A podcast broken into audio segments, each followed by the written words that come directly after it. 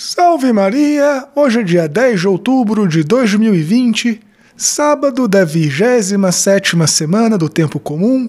Eu sou o Padre Jean Paulo Ruse, pároco da Paróquia Todos os Santos. Sejam mais uma vez muito bem-vindos às minhas redes sociais. E no sermão de hoje nós meditaremos sobre aquilo que nos diz Jesus no Evangelho de hoje. Muito mais felizes são aqueles que ouvem a palavra de Deus e a põe em prática. Mas antes disso, não esquece de deixar o joinha, de fazer um comentário, de compartilhar este sermão nas tuas redes sociais, pelos aplicativos de mensagem, também de curtir a página da Paróquia Todos os Santos no Facebook no Instagram, de assinar o meu podcast Contra o Mundo e de se inscrever no meu canal no YouTube, marcando, é claro, o sininho das notificações.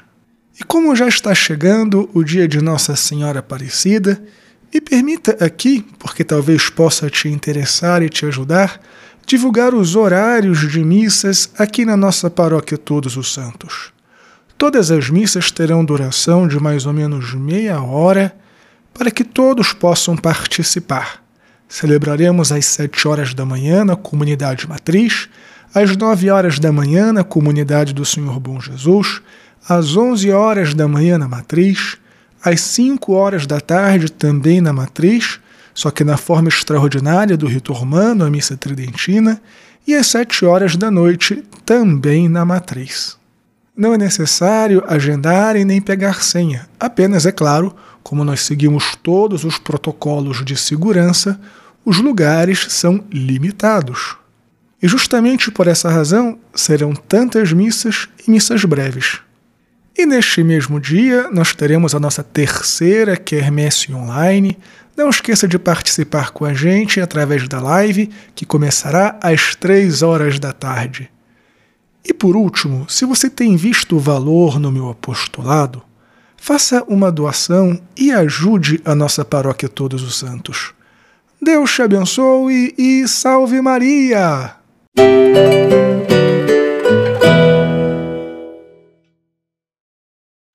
Muito bem, filhinhos.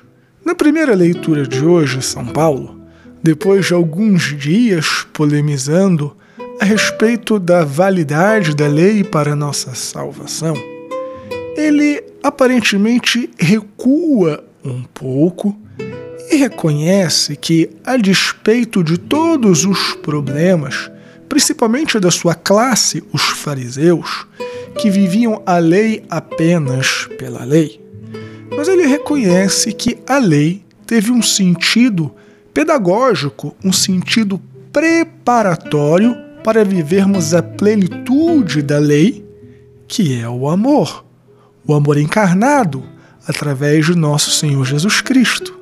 Ou seja, São Paulo reconhece que, apesar dos problemas, foi por causa de toda uma história do povo judeu a história da salvação é que nós fomos conduzidos do pecado à vida nova em Cristo. Nós não chegamos à plenitude dos tempos apesar dos pecados.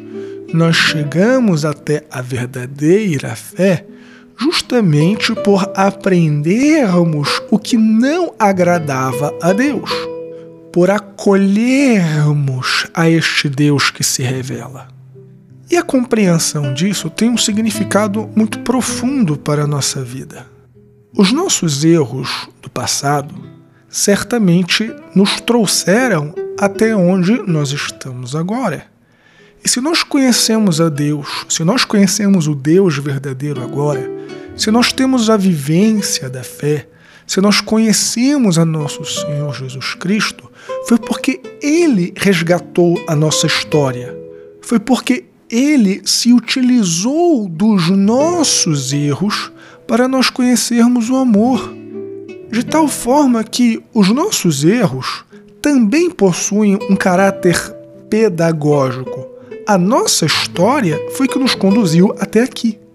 E justamente por esta razão, São Pio de Petrautina dizia que o nosso passado nós devemos entregar à misericórdia de Deus.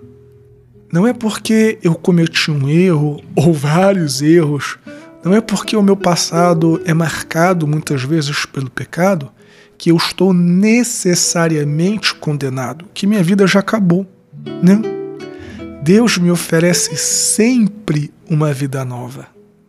Agora, esta verdade, ela tem também uma outra implicação. As minhas boas escolhas do passado não garantem automaticamente a minha salvação. Não é só porque eu já sou padre, que eu tive aulas no seminário, que eu já me entreguei pela igreja no passado, que eu já estou salvo. Não é porque você tem caminhada na igreja, não é porque você nasceu em berço católico, que as coisas já estão automaticamente resolvidas. Aquilo que Nosso Senhor diz hoje no Evangelho não é de maneira nenhuma uma afronta ou uma crítica à Nossa Senhora. Muito pelo contrário. A grandeza de Maria não reside no fato dela ter dito sim uma única vez a Deus. A grandeza da Virgem Maria está no fato de que ela sempre disse e diz sim a Deus. E é por esta razão que o nosso Senhor afirma que felizes, muito mais felizes, são aqueles que ouvem a palavra de Deus, ouvem no presente e a põem no presente em prática. O dia que eu tenho para ser santo é hoje. O passado já foi, o futuro talvez não venha. Hoje é o dia de pôr a palavra de Deus em prática.